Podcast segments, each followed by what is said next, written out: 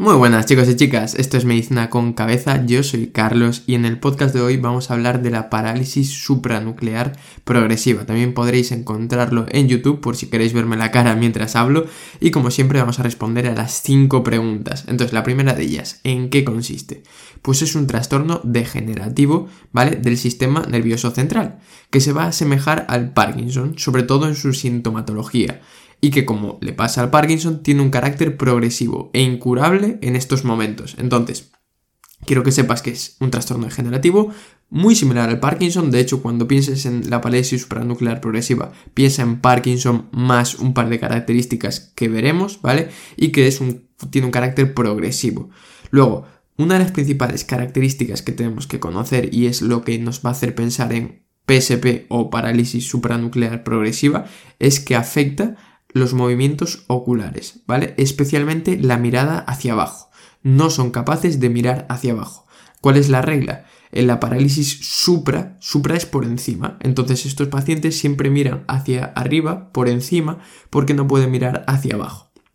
Esa es la regla, espero que te sea útil, a mí me sirvió para acordarme. Otra regla que hay es que estos pacientes no son capaces de mirar la PSP, que la PSP es la consola esta típica, ¿no? Que se jugaba, bueno, cuando yo era chaval, eh, que tampoco hace tantos años, y como no pueden mirar hacia abajo, tienen que mirar hacia arriba, ¿vale? No pueden mirar la PSP. Otra regla si te sirve.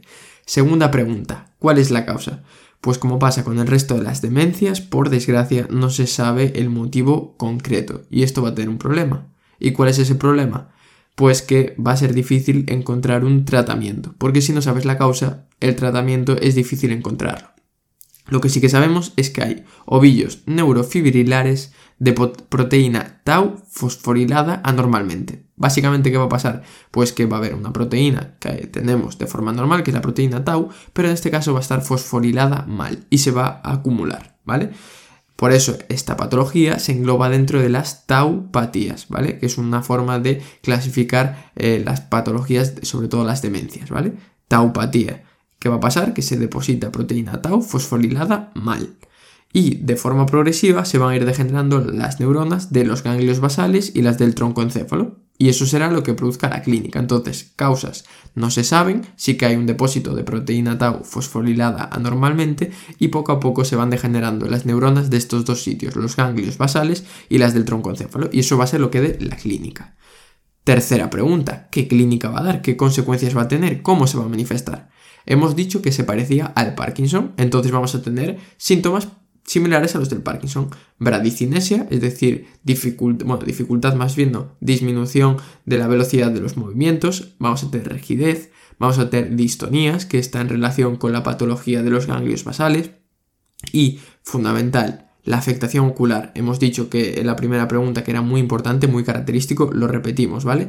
No son capaces de mirar hacia abajo, no son capaces de mirar a la PSP, no pueden jugar a la PSP y esto conlleva una cosa, como no miran hacia abajo, miran hacia arriba. Y al mirar hacia arriba, digamos que echan la cabeza hacia atrás y se caen de espaldas. Estos pacientes suelen tener múltiples caídas de espaldas, ¿vale? Entonces, Parkinson más afectación ocular más caídas hacia atrás.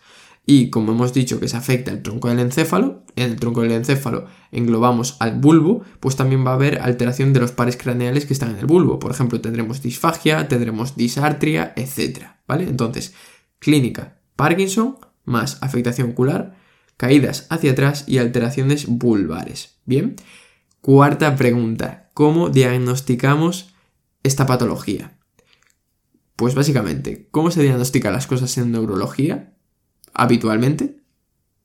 Pues clínico, ¿no? Un diagnóstico clínico, siguiendo unos criterios, haciendo una muy buena exploración, ¿vale? Una buena anamnesis, pues aquí es lo mismo. Pues tenemos que eh, diagnosticar la demencia y sobre todo basándonos en criterios clínicos. También podremos apoyarnos en pruebas de imagen, ¿vale? Como pueden ser la TAC, la resonancia, para descartar, pues a lo mejor que sea otro origen, la causa de toda esta patología, o que es una lesión que esté ocupando espacio, un tumor, etc. Pero quiero que te quedes que el diagnóstico es clínico, ¿vale? Y finalmente pasamos a la última pregunta, que es el tratamiento. Y recuerda, cuando en una enfermedad no sepas cuál es la causa, encontrar un tratamiento va a ser muy complicado. De hecho, cuando se descubre un tratamiento para una enfermedad es habitualmente porque se descubre la causa, ¿vale? En este caso, a día de hoy no existe un tratamiento concreto. Lo que tenemos que hacer va a ser intentar aliviar los síntomas y suministrar un buen apoyo psicológico tanto a la familia como al paciente. Unas cosas que se están ensayando, por ejemplo, es el empleo de levodopa, porque como tiene una sintomatología parecida al Parkinson, ¿vale? Pues a lo mejor la levodopa puede ser útil. Los estudios son contradictorios, ¿vale? También es muy interesante la fisioterapia para evitar que haya más rigideces, etc. Pero quiero que si te preguntan el tratamiento o si tienes que decirle a alguien cuál es el tratamiento, digas no lo hay, no hay un tratamiento específico, ¿vale? Y hasta aquí el capítulo de hoy. Recuerda que lo puedes ver también en el canal de YouTube, tienes allí muchísimo contenido de los túbulos renales, más video podcast, pronto habrá electros que te pueden ser de mucha utilidad y nos vemos la semana que viene con un podcast nuevo. Un abrazo.